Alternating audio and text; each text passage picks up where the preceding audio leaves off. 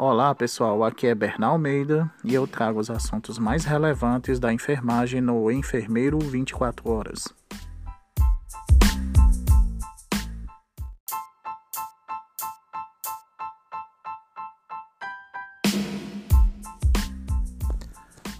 Olá pessoal, eu vou falar um pouco do Plano Nacional de Operação da Vacinação contra o Covid-19, que foi atualizado hoje dia 28 de 4 de 2021, e tem algumas observações importantes que eu vou citar. As principais atualizações nessa sexta edição foram as encomendas das vacinas de Covid-19, um anexo com a descrição das pautas de distribuição das vacinas realizadas até o momento, com a descrição da população-alvo contemplada.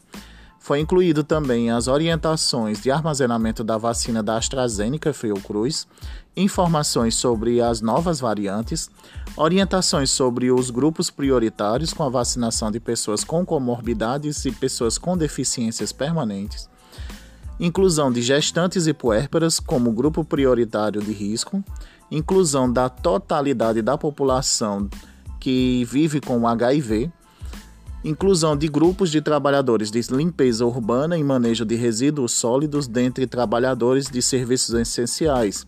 Estes já estavam previstos para inclusão nas edições anteriores, mas aguardavam a validação da estimativa populacional.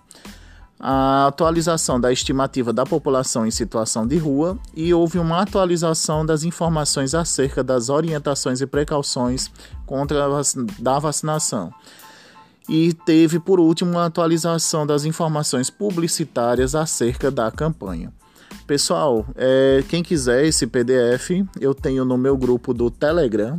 É um grupo público e é enfermeiro 24 horas, com final HS.